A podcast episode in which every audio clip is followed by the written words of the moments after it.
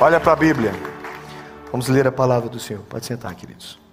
Tendo Jesus voltado no barco para o outro lado, afluiu para ele grande multidão e estava junto do mar. E eis que se chegou a ele um dos principais da sinagoga, chamado Jairo. Vendo, prostrou-se a seus pés e insistentemente lhe suplicou: Minha filhinha está à morte. Vem, impõe sobre ela as mãos para que viva, e ela viverá. Grande multidão seguia-o, comprimindo. Aconteceu que certa mulher, que havia 12 anos, vinha sofrendo de uma hemorragia e muito padecera a mão de vários médicos, tendo despendido tudo quanto possuía, sem contudo nada aproveitar. Antes, pelo contrário, indo a pior. Tendo ouvido a fama de Jesus e vindo por trás dele, por entre a multidão, tocou-lhe a veste porque dizia: Se eu apenas lhe tocar as vestes, ficarei curada. E logo se lhe estancou a hemorragia e sentiu no corpo estar curada de seu flagelo. Jesus, reconhecendo imediatamente que dele saíra poder, virando-se no meio da multidão, perguntou: O que me tocou as vestes? Responderam seus discípulos: Vês que a multidão te aperta e dizes: Quem me tocou? Ele, porém, olhava ao redor para ver quem fizera isso. Então a mulher, atemorizada e tremendo, côncia do que nela se operara, veio, prostrou-se diante dele e declarou-lhe toda a verdade. E ele lhe disse: E fica livre do teu mal. Falava ele ainda quando chegaram alguns da casa do chefe da sinagoga, a quem disseram: Tua filha já morreu, porque ainda incomodas o mestre. Mas Jesus, sem acudir a tais palavras, disse ao chefe da sinagoga: Não temas Contudo, não permitiu que alguém o acompanhasse, senão Pedro e os irmãos Tiago e João. Chegando à casa do chefe da sinagoga, viu Jesus o alvoroço e os que choravam e os que pranteavam muito. Ao entrar, lhes disse: Por que estás em alvoroço e chorais? A criança não está morta, mas dorme. E riam-se dele. Tendo ele, porém, mandado sair todos, tomou o pai e a mãe da criança e os que vieram com ele, com ele e entrou onde ela estava, tomando-a pela mão, disse: Talitá, come, que quer dizer, menina, eu te mando, levanta-te. Imediatamente a menina se levantou e pôs-se a andar, pois tinha doze anos. Então ficaram todos sobremaneira admirados. Mas Jesus ordenou-lhes expressamente que ninguém, que ninguém o soubesse e mandou que dessem de comer à menina. Nós estamos falando do Deus, do Todo-Poderoso Deus, o Deus que cura, e nós vamos falar da cura que em Cristo se manifesta. Quantos creem em cura de Jesus? Então, ora assim comigo, diga: Senhor Jesus, fala comigo sobre cura, sobre transformação. Fala comigo, fala ao meu coração, me faz crer no teu poder de cura em nome de Jesus. Senhor, fala com a gente na tua palavra. Nós já lemos o texto, agora expande a nossa compreensão, aumenta a nossa capacidade de assimilação, nos dá ouvidos para ouvir e coração para compreender a tua palavra. Fala com a gente, Senhor, em nome de Jesus. Amém. O nosso Deus é um Deus que cura. Esse livro todo, todo esse livro de capa a capa, todo ele é um livro sobrenatural. Todas as páginas desse livro falam de um Deus sobrenatural. Todas as páginas desse livro falam de um Deus que cura. Mas semana passada, quando eu li e preguei sobre aquele texto de Êxodo, lembra? Eu falei que foi a primeira vez que Deus usou a expressão: Eu sou Jeová Rafá, eu sou Yahvé Rafá, eu sou o Deus que te cura, e para todos os teus males eu sou a solução.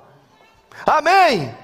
Então nós cremos num Deus que cura, e particularmente, irmãos, eu não quero sair daqui sem orar por cura, sem cura de Deus, porque eu sei que Deus quer fazer algumas coisas bem especiais nessa manhã, porque o Jesus que cura está aqui. É promessa dele, ele cura, ele cura ainda hoje, e a cura de Deus poderosa alcançou a plenitude na cruz de Cristo. Quando Cristo morre e ressuscita para nós, por nós, ele conquista para nós essa cura maravilhosa. Diga assim: existe cura no Calvário para mim. Vou falar de novo: existe cura no Calvário para mim. Você crê nisso? Existe cura para você, existe cura nesse lugar para você essa manhã. Mas presta atenção: Jesus foi lá do outro lado. O texto diz que ele foi a Gadara, ele liberta um sujeito endemoniado, tira os demônios, manda embora, porcos morrem. Você conhece o texto, não conhece, vai ler depois. Jesus volta. Segundo os historiadores, o texto não diz, mas ele volta para Cafarnaum. Quando ele chega em Cafarnaum, o chefe da sinagoga, o suje... gente, você tem que entender o seguinte: Jairo não é um cara qualquer. Jairo é o chefe da sinagoga. Ele é o fariseu, responsável por todo o ensino da igreja daquela cidade. O chefe da sinagoga é o sujeito espiritualmente falando mais importante daquela comunidade. Lembre-se disse que Israel está debaixo do governo de Roma e eles têm que aceitar por causa do domínio político, o que Roma diz a eles. Mas eles não aceitam César como seu Deus, nem como seu governante. Quem acaba tendo é um governo paralelo. Eles seguem a César, eles obedecem a César porque os soldados romanos estão lá, mas eles ouvem o sinédrio, eles ouvem os fariseus, eles ouvem os líderes religiosos. Então, o nosso querido Jairo não somente é um líder religioso, mas ele é um líder político, ele é um líder social, ele é um líder da cidade, ele faz os casamentos, ele ensina a palavra, ele treina os outros fariseus. E o que todo fariseu sabe é que homem nenhum se prostra diante de outro homem. Israel foi para o cativeiro por causa de, porque eles adoravam outros deuses, por causa do coração infiel daquele povo. Quando Israel volta do cativeiro babilônico, presta atenção, Israel nunca mais adora outros deuses. Israel se torna realmente, que é até hoje, uma nação não mais politeísta, mas uma nação que crê somente em Deus. Eles nunca se declararam politeístas, né? mas eles adoravam Baal, Astarote e namoravam com os deuses dos outros povos. Mas eles voltam, eles voltam lá, lá da Babilônia, eles voltam convictos: o nosso Senhor é o único Deus. E das coisas que com certeza Jairo ensinou, que não existe outro Deus, que não, se, não nos prostramos diante dos outros deuses, não adoramos os deuses romanos, não celebramos os deuses gregos, nós nós somos Israel. Israel tem o único Deus. A declaração de fé de Israel é o chamar. Eles dizem: Ouve, ó Israel. E a o nosso Deus, é o único. Então, esse homem que não adora outros deuses, tem uma filha doente. E ele vê Jesus. E o texto que você acabou de ler diz que ele dobra os joelhos no meio da multidão. Ele é o líder religioso da cidade. Ele é o pastor ele é o padre, ele é o, que, ele é o, ele é o rabi, é o que você quiser, ele é o líder daquela cidade, religiosamente e politicamente falando. Ele dobra os seus joelhos e diz: Minha filha está morrendo. Vá lá em casa, Jesus. Você sabe o que é que Jairo está dizendo para você e para mim? Ele está publicamente professando a sua fé, porque todos os membros da sua congregação estão vendo ele de joelhos diante de um homem. O que Jairo está dizendo, Júnior, ele está dizendo: Jesus é o Senhor. Ele é o Messias, Ele é o prometido, Ele é o desejado, Ele é a raiz de Davi, Ele é o cetro que vem governar, Ele é o prometido. Jairo está ali dobrado diante do Senhor, e ele está dizendo: O Cristo és tu, o prometido és tu, o ungido és tu. Jairo está confessando Jesus como Senhor da sua vida. Toda vez que eu leio essa história, eu lembro que Deus sabe onde Ele precisa apertar a gente para a gente dobrar os joelhos. Deus sabe o que fazer com Jairo, e Deus sabe o que fazer com você, e Deus sabe o que fazer comigo. Deus sabe onde Ele toca, Deus sabe onde Ele precisa apertar. Foi lá na filha, e aí todo orgulho, toda dúvida, todo medo, todo conflito teológico de Jairo parou. Ele disse: Eu não vou mais brigar com isso. Eu sei que Ele é o Cristo, e agora não importa o que os outros vão pensar, eu quero que todos saibam: Ele é o meu Senhor. Eu sou o líder dessa cidade, espiritualmente falando, e eu, o líder da sinagoga, estou dizendo para quem quiser saber: essa é minha pública profissão profissão de fé: Jesus é o Senhor. E todo mundo precisa fazer isso. E eu quero começar pregando isso para você essa manhã. Porque o maior, maior milagre que você precisa, e a maior cura que Jesus fez, você precisa entender, é a cura do nosso maior problema, que é o pecado.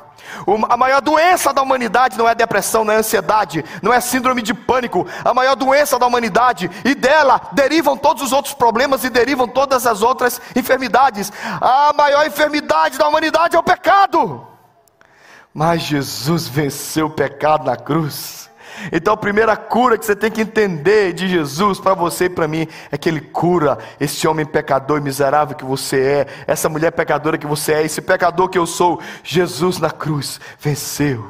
Jairo se dobra aos pés de Jesus.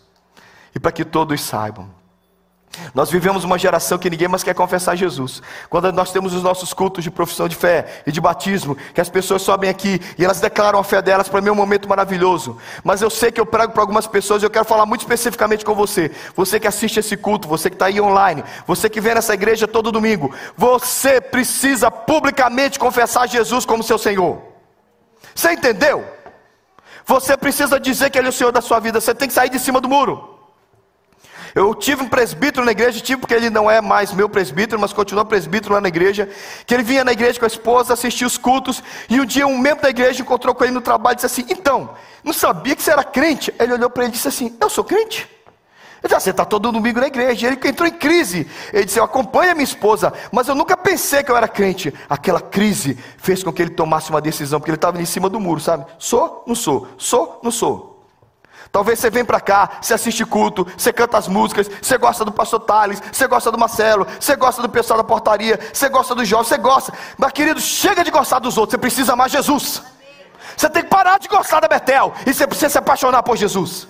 Você tem que parar de gostar dessa igreja, porque eu não estou pregando para você gostar da minha igreja, eu estou pregando para que você receba Jesus como Senhor e Salvador da sua vida. E você tem que receber Jesus. E se você vai receber Jesus, mude de vida.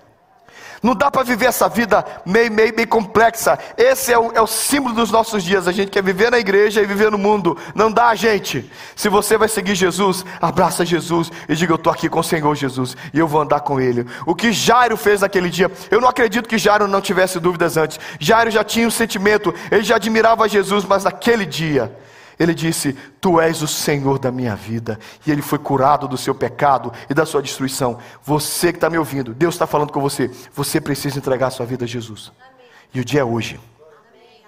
Você ouviu? O dia é hoje. Você precisa se converter, se entregar. Claro que você não se converte, essa é uma expressão que a gente usa. O Senhor vai converter você, mas entregue-se. Hoje é dia de você fazer o que Jairo fez, porque Jairo recebeu o maior de todas as curas. O maior milagre não é o cego ver, não é o mudo falar, não é o paralítico saltar. O maior milagre é um homem pecador que está vindo para o inferno, ser transformado, mudar de vida e está indo para o céu.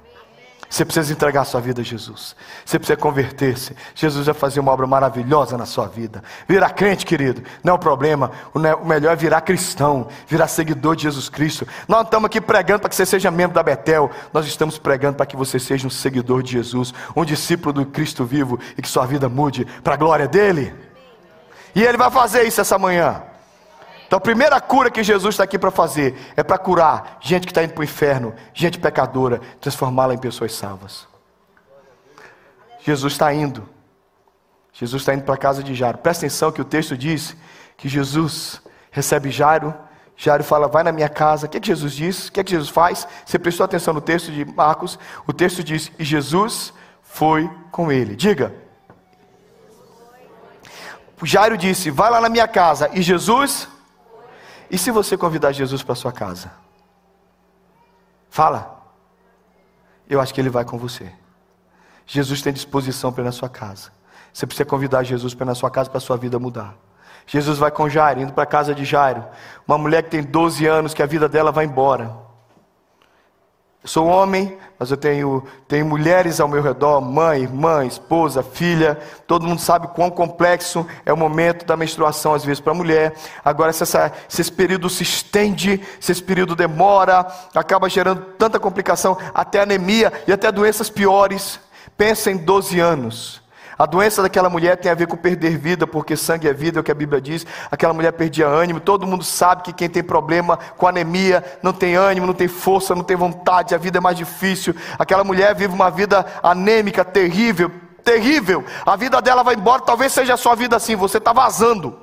Não vazando sangue, mas vazando vida, vazando energia, algo que te puxa, que te arranca, que te tira o ânimo, que não te deixa seguir. Aquela mulher tinha um problema assim, mas ela caminha por entre a multidão. Gente, me perdoa, mas eu não consigo ver essas coisas sem, sem teatralizar. Parece que eu, eu vou vendo no meu mundo de Bob, Jesus andando, e as pessoas trombando Jesus, e as pessoas passando a mão no cabelo de Jesus como se ele fosse uma celebridade.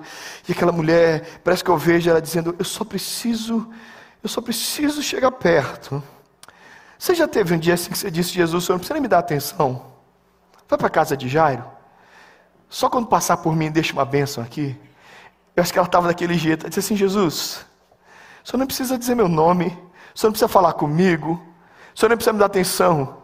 Mas quando o senhor passar na minha mão, quando a minha mão passar na orla do teu vestido, deixe um pouco de graça da minha vida. Eu não sou importante como Jairo. Eu não sou famosa como Jairo. Eu não tenho a proeminência de Jairo.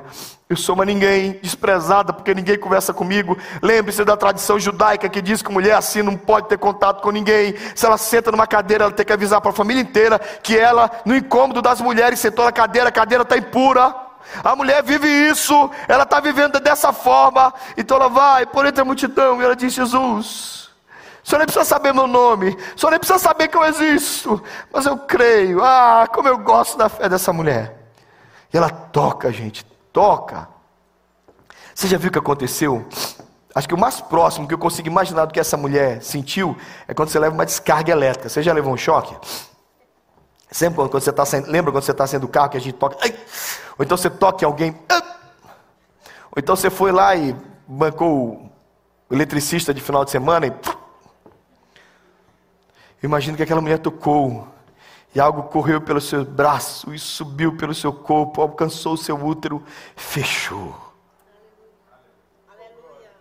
Cara, só quem sabe quando Deus toca na gente sabe o que aconteceu. Você levanta e diz: Aconteceu. Você já sentiu isso? Você não sentiu? Você precisa sentir. Aquele dia que você disse: Ele me tocou porque eu senti virtude. Não interessou mais ninguém naquela multidão. Olha que legal, gente. O que os outros sentiam não interessa. Era um bando de gente trombando com Jesus, mas duas pessoas sabiam que tinha acontecido algo. Jesus sabia e a mulher sabia, e eles tinham certeza que alguma coisa tinha acontecido. A mulher toca, a virtude vem, corre o corpo como graça. Gente, imagina a virtude que sai de Deus. E aí tem tanta virtude em Jesus tanta virtude em Cristo, tem tanta graça em Deus, que na hora que a gente toca, tem dele o suficiente para você, para todo mundo, para todo o universo. A graça enche, o útero para, o sangramento para. Em 12 anos ela diz: Ah, parou. E ela para, mas Jesus para. E Jesus começa: Quem me tocou? Quem me tocou? Porque de mim saiu virtude. Quem me tocou? O pessoal fala: Jesus, está brincadeira, está todo mundo tocando. Não, alguém tocou diferente. Tem alguém diferente aqui essa manhã. E é com você que eu quero falar, porque tem graça de Jesus para você. Tem graça de Jesus para você. Não tem graça no pastor Tales. Talvez o mais testemunho mais bonito que eu tenho com a Nájila e com o Tiago, e acabei de batizar o filho deles, é que ali naquele canto, orando por ela, ele disse: Ora pela minha esposa, ela não pode ter filhos, eu acabo de batizar o bebê delas. Três semanas depois, acho que um mês, dois, dois meses depois, não, não, sei quanto tempo, o Tiago me encontrou na porta da igreja, pastor, deu certo aquela oração, minha mulher está grávida. Eu orei por ela antes de nascer o bebê, eu orei, batizei o bebê, e eu fico pensando: não tem nada em mim, mas tem muita coisa nele.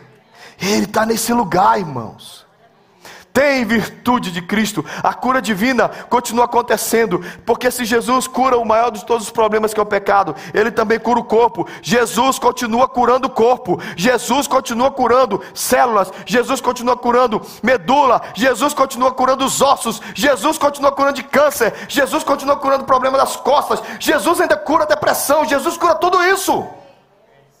E isso aqui não seria uma igreja correta se a gente não pregasse que ele cura, ele cura. E Ele está aqui essa manhã. O bom é isso, que Ele está aqui essa manhã. A mulher sente a virtude, ela sente a graça. Talvez você seja essa mulher essa manhã dizendo: Jesus, eu não quero nem que o Senhor fale meu nome. Me deixa aqui no meio da multidão, me deixa aqui no meio do povão. Só passa por mim. Deixa eu sentir a tua graça, deixa eu sentir a tua presença. Jesus está aqui, querido.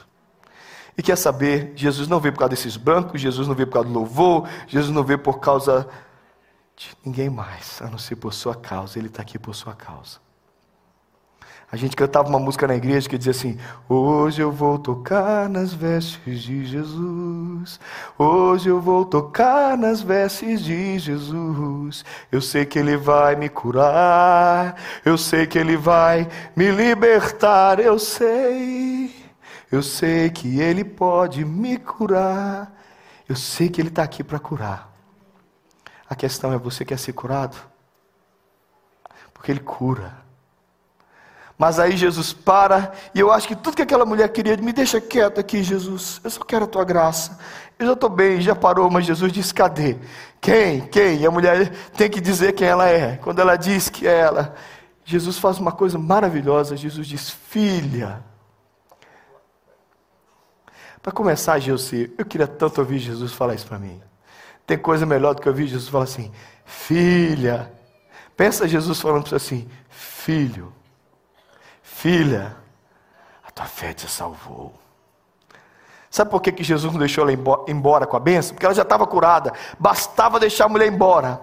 Mas aquela cidade inteira sabia que ela tinha problemas. Aquela cidade inteira sabia que ela tinha aquela enfermidade. A cidade inteira rejeitava, a cidade inteira desprezava. Jesus não tinha somente que curar o corpo, Jesus precisava curar a alma, porque tanta rejeição tinha feito mal para ela. Jesus precisava redimir a história daquela mulher. E essa é uma outra coisa que eu quero te falar sobre o meu Senhor. É a terceira cura que eu creio que ele faz. Jesus redime a nossa história. Ele redime a nossa caminhada, mesmo as coisas feias que aconteceram na nossa vida, Ele é poderoso para redimir e fazer com que as pessoas se calem, porque Ele tocou na gente. Não importa, não importa o que foi, o que aconteceu, não importa quão sujo e triste foi o teu passado, Jesus é poderoso para redimir a tua história. Jesus é poderoso para curar os traumas, curar aquilo que te machucou, aquilo que te feriu. Jesus cura isso ainda hoje e transforma a gente triste, melancólica em testemunhos maravilhosos. É projeto de Deus, eu não tenho medo disso. É projeto de Deus. Digo sem medo que você se torne não somente alguém curado, mas um testemunho do poder da glória de Deus. Que o teu passado seja curado, que as experiências ruins sejam levadas embora, e que aquilo que te fez chorar faça outros sorrir. Aquilo que te fez amargar, faça outros ficarem doces. E aquilo que te fez tão triste, seja uma benção maravilhosa. A mulher está lá, côncia, triste, estava triste, agora está feliz, talvez constrangida. Jesus diz: Filha, está tudo bem, eu te curo disso também. Jesus quer reconciliar você com o seu passado e transformar a sua história e fazer com que outros vejam a tua história e glorifiquem o seu nome. A mulher vai embora, Jesus vai para a casa de Jairo, mas antes de ir para a casa de Jairo, alguém chega e diz: Jairo, demorou demais. Jesus parou nessa conversa com essa mulher, Jesus travou aqui no meio do caminho. A menina morreu. Por que você ainda vai incomodar Jesus? A Bíblia diz que Jesus se dá atenção para essas palavras, ele fala: Jairo, só nós dois, olha para mim, olha para mim, Jairo, olha para mim, Jairo, olha para mim. Não temas, crê somente. Não é o que os outros estão dizendo, é o que eu estou te dizendo. Você crê e vão para casa.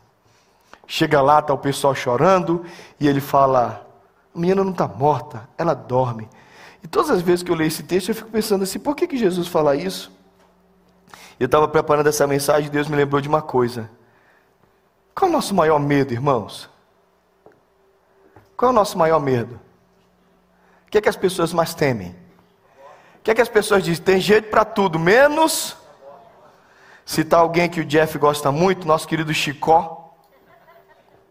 Chicó falando as palavras de Ariano Suassuna, diz: cumpriu sua sentença, encontrou-se com o único mal irremediável, aquilo que é a marca do nosso estranho destino sobre a terra, aquele fato sem explicação que iguala tudo que é vivo, num só rebanho de condenados, porque tudo que é vivo morre. Pois é, é assim que os homens veem a morte. Olha para mim, a morte para o nosso Deus é sono. Sabe por quê? Porque todos dormem e um dia ele vai acordar a humanidade inteira. Para quem vai acordar o universo inteiro, acordar uma menina não é nada. Para quem na sua morte entrou no reino dos mortos, e a Bíblia diz que quando Jesus morreu, os mortos ressuscitaram, porque era tanta vida entrando no reino da morte que os caras saíram espirrados de lá. E um dia, esse milagre não vai ser local, como foi na casa de Lázaro, como foi na casa de, da, da, da, de Jairo. Esse milagre vai ser apoteoticamente universal. Todo mundo vai ressuscitar. E todo mundo vai ser julgado. E todos estarão diante dele. Então, acordar para Deus, acordar todos nós não é nada, porque todos nós, na verdade, dormimos, e na hora que Ele disser levantem dos nossos túmulos, todos nós levantaremos e prestaremos conta diante dEle. Por isso que você precisa entregar sua vida a Jesus também. Ele diz: presta atenção, gente, para com isso.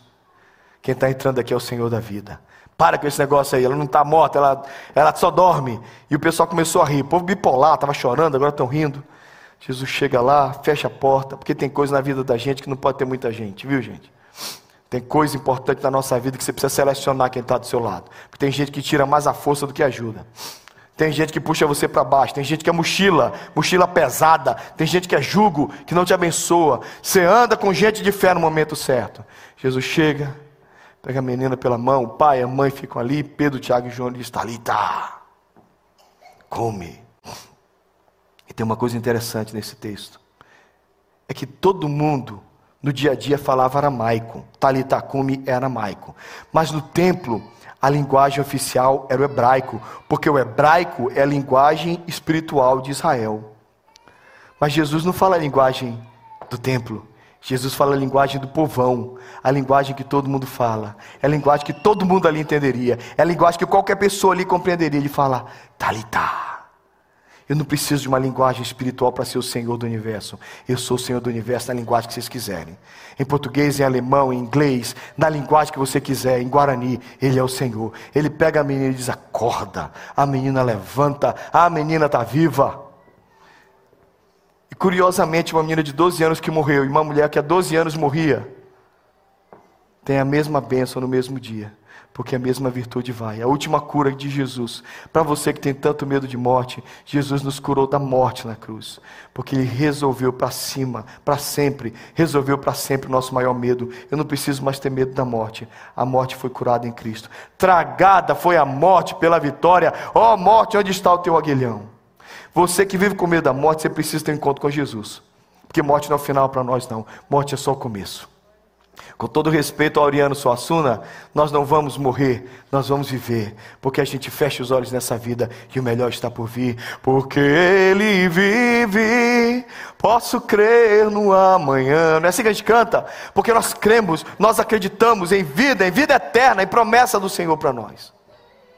Então, se o Senhor Jesus é esse que nos cura, vem Jeff, se o Senhor Jesus é esse que nos cura, nos cura no corpo, nos cura da condenação, nos cura do passado, a nossa alma e tudo que aconteceu na nossa história. Não é só o Jeff, não, todo mundo, gente.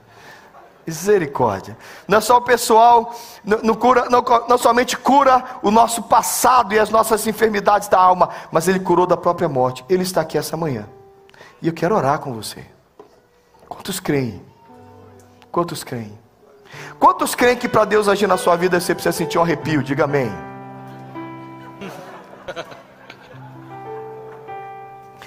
Você precisa sentir arrepio para Deus curar você?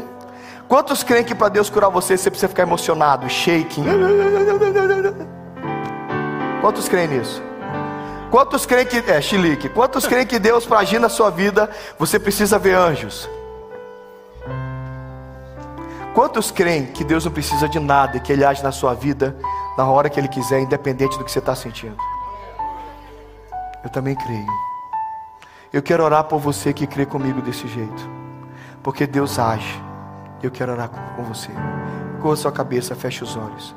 A palavra dele para nós, eu sou o Senhor que cura. Eu curei Jairo do pecado e o transformei num servo. Eu curei a mulher do fluxo de sangue, estanquei o sangue que há 12 anos não parava. Também curei o passado dela, destruído, de rejeição. Curei também aquela menina morta e a morte foi vencida para sempre. O que mais eu preciso fazer para que você creia que eu sou o Senhor que te cura? Eu sou o Senhor que te cura. Ele é o Deus que te cura. Amém. Então eu queria que você orasse aí no seu lugar, a gente está no final do culto, mas que você não perdesse a oportunidade de dizer: Senhor, eu quero a tua cura, eu quero a tua cura na minha vida, eu quero a tua cura na minha história, em nome de Jesus. Enquanto nós estivermos orando, Deus é poderoso para visitar o teu corpo, a tua carne, a tua história, o teu passado.